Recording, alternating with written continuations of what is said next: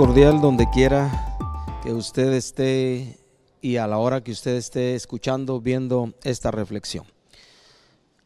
A propósito, eh, quiero hablar de, este tema, hablar de, de Dios y hablar de su amor es algo trascendente para el corazón de sus hijos, naturalmente debiera ser trascendente para toda la humanidad.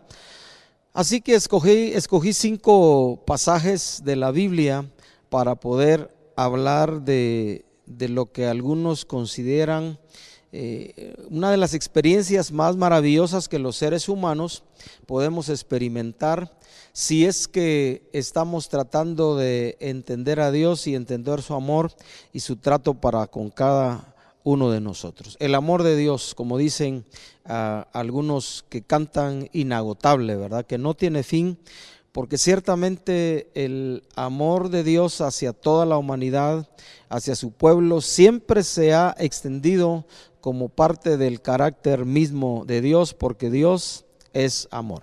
Así que el primer pasaje que quisiera mencionar en esta pequeña reflexión en cuanto al amor de Dios, lo encontramos en Deuteronomio y yo quiero leer desde el versículo 7 al 8, hablando Dios a, su pueblo. Le dice de esta manera, porque tú eres pueblo santo para Jehová tu Dios. Jehová tu Dios te ha escogido para hacerle un pueblo especial, más que todos los pueblos que están sobre la tierra.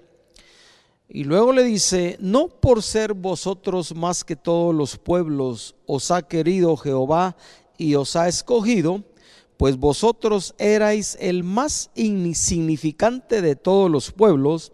Y luego la afirmación del escritor bíblico es esta, sino por cuanto Jehová os amó y quiso guardar el juramento que juró a vuestros padres, os ha sacado Jehová con mano poderosa y os ha rescatado de servidumbre de la mano de Faraón, rey de Egipto. Y este pasaje de la escritura es usado en el contexto de empezar eh, eh, el pueblo de Dios para ir a entrar a poseer la tierra prometida. Y entonces encontramos esta afirmación en cuanto al hecho de que el amor de Dios, el amor de Dios hacia un pueblo, en este caso a una nación que había crecido en esclavitud, al pueblo de Israel, el amor de Dios hace posible la escogencia de ese pueblo.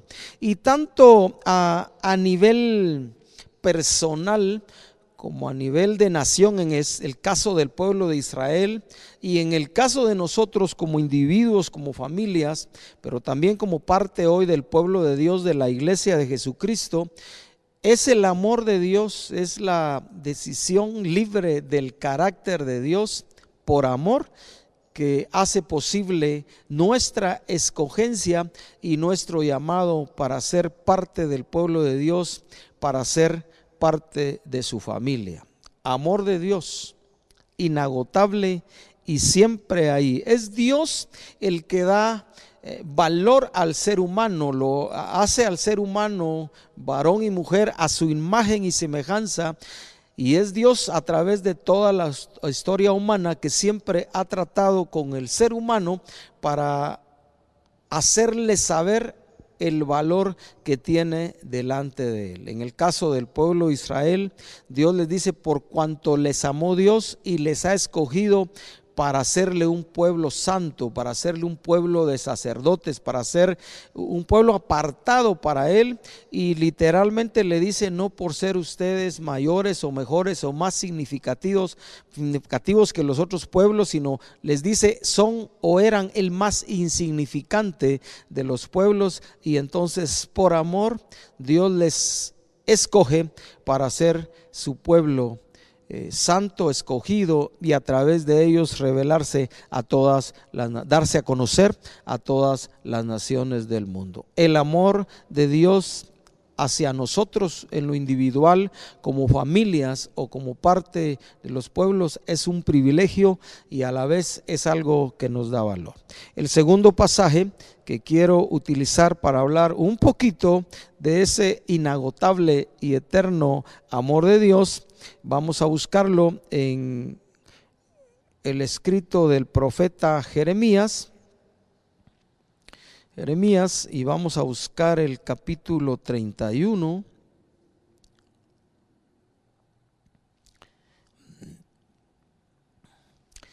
donde encontramos esta expresión del profeta hablando del amor de Dios. Jeremías 31:3. Jehová se manifestó a mí hace ya mucho tiempo diciendo, con amor eterno te he amado por tanto te prolongué mi misericordia. Es el amor de Dios también, ese Dios que es amor como parte de su carácter, que hace posible que Dios acompañe a su pueblo, a sus hijos, y quisiera decir en este sentido, a través de toda la historia bíblica y a través de la historia de toda la humanidad. Eh, podemos entender este pasaje a nivel personal, como familias o también a nivel como pueblo de Dios, como escogidos de Dios. Con amor eterno te he amado, por tanto, porque te amé, porque te amo, extiendo hacia ti mi misericordia. La misericordia es ese, ese elemento del carácter de Dios que hace posible a Él pasar por alto nuestras rebeliones, nuestros pecados, nuestras iniquidades y entonces cubre con su carácter, se manifiesta su amor y entonces Dios nos perdona y puede seguir acompañándonos y estando con nosotros a pesar de nosotros, como dice el Nuevo Testamento, aunque nosotros seamos infieles, Él permanece fiel porque no puede negarse a sí mismo. Por supuesto, si estamos hablando del amor de Dios, estamos hablando de su carácter y estamos hablando de las decisiones que Él ha tomado desde el principio de la creación del ser humano hasta hoy de extenderse al hombre, de extenderse en la humanidad, a pesar de todo lo que nosotros como humanidad nos hemos revelado contra Dios. Por supuesto, comporta todo el carácter del ser de Dios, comprometido a amar, comprometido a extenderse en misericordia, comprometido a extenderse en gracia y en favor para con toda la humanidad y particularmente para con su pueblo. Me resultó interesante para mí a través de la vida y este tiempo que llevo tratando de conocer y aprender un poquito más de Dios, cuando aprendí el hecho de que cada vez que en la escritura aparece que Dios nos ama como personas, como familias, como naciones y como humanidad, inmediatamente aparece una acción. Es decir, el amor es conocido a través de las acciones que Dios, de los actos que Dios ejecuta en beneficio de la humanidad. Eh, en ninguna parte de la escritura, por lo menos hasta hoy, eh, no que no los involucre, eh, encontramos que el amor es, es un asunto de sentimientos, sino es un asunto de decisión del carácter que pasa en muchas ocasiones, en el caso de nosotros como seres humanos, sobre el sentir para poder manifestar en acciones cuando se ama, a pesar de que los sentimientos podrían indicarnos lo contrario, porque el amor es una, en el caso de Dios, es una decisión de, de su ser, de su carácter comprometido como él mismo dice, con su pueblo por el pacto que hizo con Abraham, Isaac Isaac y Jacob de levantar ellos a una nación innumerable sobre la tierra. En Jeremías 31, 3 entonces nos damos cuenta que Dios nos ama de tal manera y entonces lo que hace es que eh, el amor, su amor es eterno y entonces nos extiende su buen carácter, su misericordia para cubrir con su gracia, a veces con mucha frecuencia, nuestras faltas y nuestras iniquidades. El tercer pasaje que escogí para hablar de ese amor inagotable y eterno de Dios es un pasaje que muchos de nosotros conocemos y una gran mayoría de las personas que leen la Biblia o que han escuchado de Dios ah, han oído y es Juan 3:16 donde el evangelista Juan nos eh, afirma, eh, dice, porque de tal manera amó Dios al mundo que dio a su Hijo unigénito para que todo aquel que en él crea no se pierda, sino tenga vida eterna.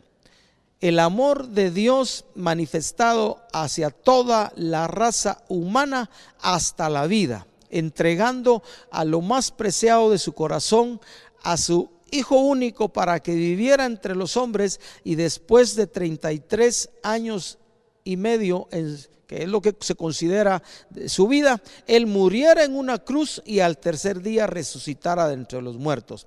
Y padeció y sufrió por amor a la humanidad, por amor a nosotros, para que nosotros en Él, en Cristo, recibamos una prueba preciosa realmente que debemos estimar del amor de Dios. Dios te amó, Dios me amó.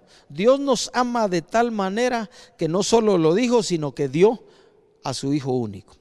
Él murió en la cruz, ahí pagó el precio de todas nuestras rebeliones y de todos nuestros pecados. Era el Mesías esperado por muchos años, aquel que sería el redentor y el salvador de toda la humanidad. El amor demostrado hasta la vida misma, en este caso Jesús ofrendando su vida, derramando cada gota de su sangre para que tú y yo, para que la raza humana tuviera la oportunidad de acogerse a la gracia, a la misericordia y al amor de Dios. Hasta la vida. Eso es amor, entrega, sacrificio, porque se tiene suficiente para dar. El cuarto pasaje que escogí para hablar del amor está en el libro de en el Nuevo Testamento. Vamos a buscar si usted está buscando en su Biblia en Efesios el libro de Efesios y vamos a buscar el capítulo 3 donde el escritor eh, Pablo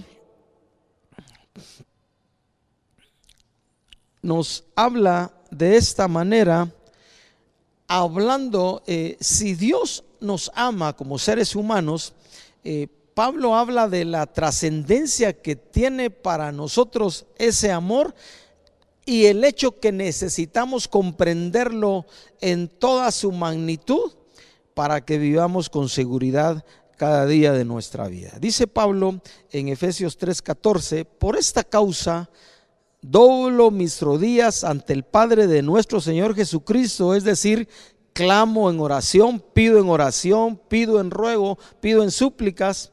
Dice, de quien toma nombre toda familia en los cielos y en la tierra, y este era su clamor y su oración delante del Padre Dios, para que os dé conforme a las riquezas de su gloria, el ser fortalecidos con poder en el hombre interior por su espíritu, para que habite Cristo por la fe en vuestros corazones a fin de que arraigados y cimentados en amor, escuche esta oración, seáis plenamente capaces de comprender con todos los santos cuál sea la anchura, la longitud, la profundidad y la altura, y de conocer el amor de Cristo, que excede a todo conocimiento, para que seáis llenos de toda la plenitud de Dios. En otras palabras, ese amor de Dios que es una realidad que puede manifestarse y ser conocida por todos los seres humanos, por nosotros, su pueblo, permanentemente,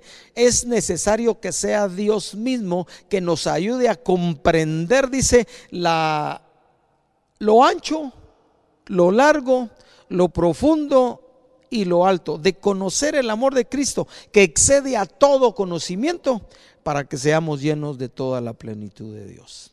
El amor de Dios, comprenderlo, entenderlo, experimentarlo, nos permite en medio de las circunstancias más difíciles de la vida estar conscientes que sobre todas las cosas Dios siempre estará allí para bendecirnos, para cuidarnos y si fuera necesario guiarnos y llevarnos más allá de nuestra muerte física. Dice Pablo, yo oro para que seamos, sean, oro para que sean capaces a estos creyentes, dice, para que sean capaces de comprender con todos los santos lo ancho, lo largo, lo profundo y lo alto del amor de Cristo para que sean llenos de la plenitud de Dios. Es en Dios. Es en el amor de Dios manifestado en Jesucristo. Es en ese amor de Dios derramado en nuestros corazones, como dice también el Nuevo Testamento, por el Espíritu Santo, que nos fue dado, que tú y yo como seres humanos, que nuestras familias, que el pueblo de Dios, que toda la humanidad pueda experimentar toda la plenitud de Dios, porque fuera de Dios nada, podríamos decir, vale la pena. Dios nos ama y nos escoge. Dios nos ama y nos acompaña en nuestro peregrinaje terrenal. Dios nos ama y entregó lo más preciado de su corazón. Es una demostración práctica. Y quiera Dios hablando de la oración de Pablo en este capítulo 3 a los, a, los creyentes de Éfeso, que también tú y yo, por el Espíritu Santo, podemos comprender, podamos entender, podamos experimentar ese amor que es tan ancho, tan largo, tan profundo y tan alto, enorme, precioso, inagotable, para que seamos llenos de toda la plenitud de Dios. Es decir, podamos disfrutar la vida al máximo y en los momentos difíciles podamos entender y saber que Dios siempre está allí.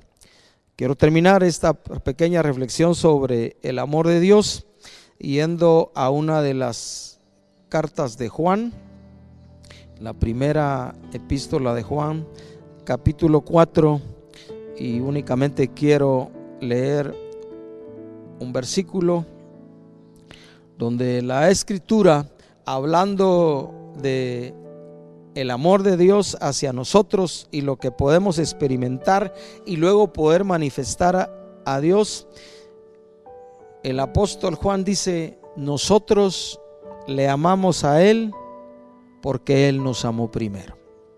Y esa es una gran verdad. Nuestra respuesta a Dios a su escogencia, a su acompañamiento, a su entregar lo mejor por nosotros, debiera ser amarle en respuesta al gran mandamiento que nos enseña que debemos amar a Dios con todo el corazón, con toda la mente, con todas las fuerzas, con todo nuestro ser. Y únicamente es una respuesta a ese amor inagotable y eterno que Dios ha manifestado por su pueblo, por la humanidad y que tú y yo podemos disfrutar, disfrutar también. Oremos. Padre, hoy queremos decirte gracias por tu amor, precioso, eterno. Y danos por tu espíritu la gracia de poder comprender cuán ancho, cuán largo, cuán profundo y qué, qué tan alto es para que podamos vivir siempre en toda tu plenitud. Y a la vez en esta oración te decimos gracias por el privilegio que nos das también de amarte a ti, porque tú nos amaste primero. Oramos en el nombre de Jesús. Amén. Que seas lleno del amor de Dios y de toda su plenitud donde quiera que estés. Dios te bendiga.